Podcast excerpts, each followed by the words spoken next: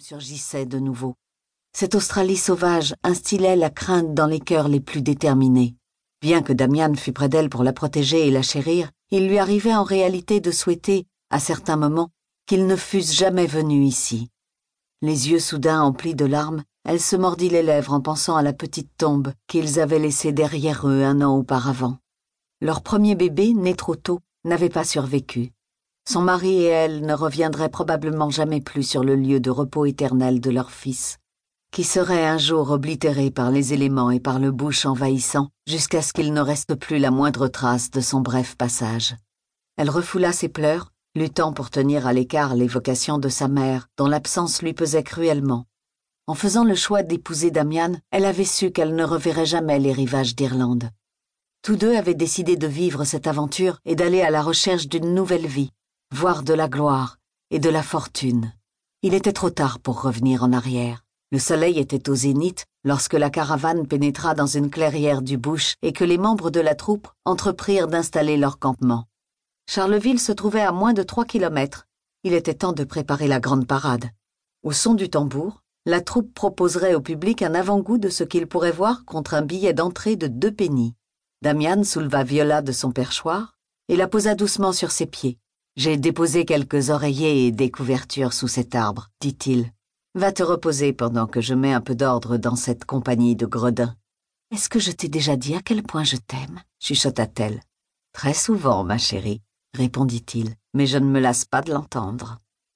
Alors qu'ils l'enlaçaient doucement, ils sentirent le bébé bouger entre eux et échangèrent un long baiser. Puis Damian disparut au cœur du cercle de roulotte, lançant des ordres de sa voix profonde et veloutée.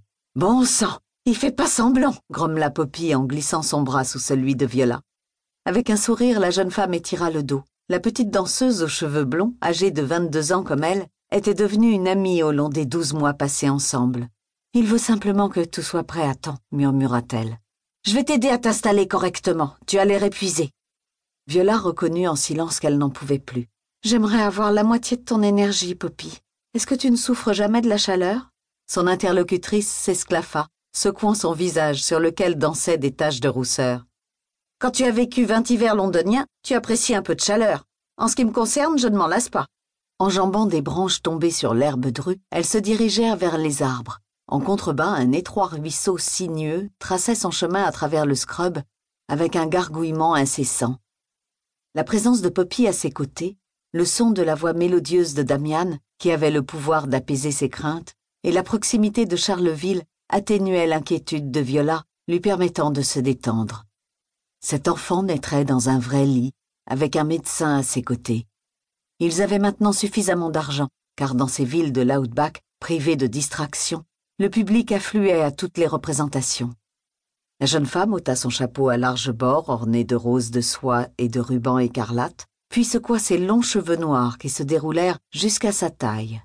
Il faisait plus frais près de l'eau grâce aux branches d'eucalyptus qui filtraient les rayons du soleil. Jusqu'à la naissance du bébé, elle ne chanterait plus. Certes, il était agréable de rester assise sans rien faire et de laisser les autres accomplir tout le travail.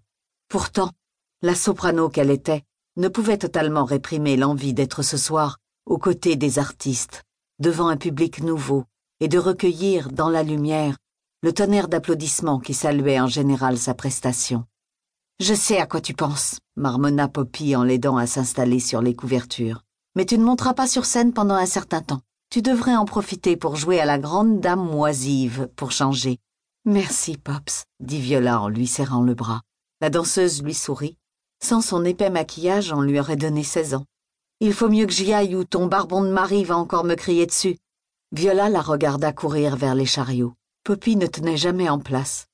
En dépit de son aspect frêle, elle semblait posséder la force et l'élan d'un cheval sauvage. Damian, ayant compris depuis longtemps que cette petite bonne femme ne pouvait obéir qu'à sa propre loi, avait renoncé à essayer de la dompter. Adossée au coussin, Viola secoua les pieds pour se débarrasser de ses chaussures et les trempa dans l'eau glacée, heureuse de pouvoir observer de loin les préparatifs de la parade. Comme d'habitude, Poppy secouait les filles à grand renfort de rires rauques et de remarques sonores. Tandis que les jongleurs et les acrobates s'entraînaient, Max, comédien et dresseur de chiens, triait ses accessoires. Près de lui, Rustine, son petit terrier, reniflait les odeurs des herbes hautes, la queue frétillante. La jeune femme sourit en voyant l'animal se précipiter vers elle, la langue pendante pour quémander une caresse. Avec une tache noire et ronde sur un œil et une autre sur l'arrière-train, il portait bien son nom. Elle lui tapota la tête et le renvoya bientôt. Il avait trop de vivacité à son goût. Lavé à grand renfort de seau d'eau, les roulottes brillaient maintenant de toutes leurs couleurs. Sur un fond vert foncé, les masques blancs de la comédie et de la tragédie luisaient comme des fantômes, rappelant incessamment aux membres de la troupe leur héritage. Les chevaux, nourris, désaltérés et bouchonnés, arboraient leurs robes alzanes et leurs crinières blanches scintillant dans la lumière. Outre une coiffe de plumes au niveau des oreilles, ils s'ornaient de parures de cuivre attachées à leur encolure et d'une couverture frangée de grelots. Dressée sur ses pattes postérieures, Rustine dansait en exposant sa collerette avec l'air canaille que lui conférait son œil de pirate. Une sorte d'exaltation saisit les hommes et les femmes de la troupe dès que les costumes furent sortis des grandes malles d'osier et brossés. Dans un joyeux brouhaha de bavardage et de rire, les hauts de forme furent débarrassés, à l'aide d'éventails de plumes, de la poussière qui semblait s'incruster dans la soie malgré le soin mis à les protéger. Une fois les chaussures cirées, l'épais maquillage appliqué, les fanfreluches et les plumes accrochées, les bas inspectés à la recherche d'éventuelles mailles filées et tous les accessoires vérifiés, les prospectus furent répartis entre tous les membres de la troupe chargés de les distribuer pendant la parade. Viola s'installa confortablement. La douleur s'était transformée en une simple gêne. Bercée par le murmure du ruisseau et les taches de soleil mouvantes, elle se sentait somnolente. Quelle bénédiction de ne plus être secouée dans tous les sens. Elle poussa un soupir de contentement. Les danseuses défroissaient leurs jupes aux couleurs vives et se bousculaient pour s'examiner dans la psyché. Leurs faux bijoux lançant des éclairs et leurs coiffes de plumes tressautant quand elles se penchaient pour chercher leur rouge à lèvres, elles évoquaient aux yeux de Viola les oiseaux multicolores australiens, constamment en mouvement. Le roulement sonore des tambours réveilla la jeune femme en sursaut. Elle n'avait pas eu l'intention de s'endormir. Apparemment, la parade semblait prête à se mettre en marche. Reste ici et repose-toi, dit Damian en s'asseyant près d'elle. Sûrement pas, répliqua-t-elle en attrapant ses chaussures et en se redressant à grand-peine. Le spectacle doit continuer, tu te souviens? poursuivit-elle.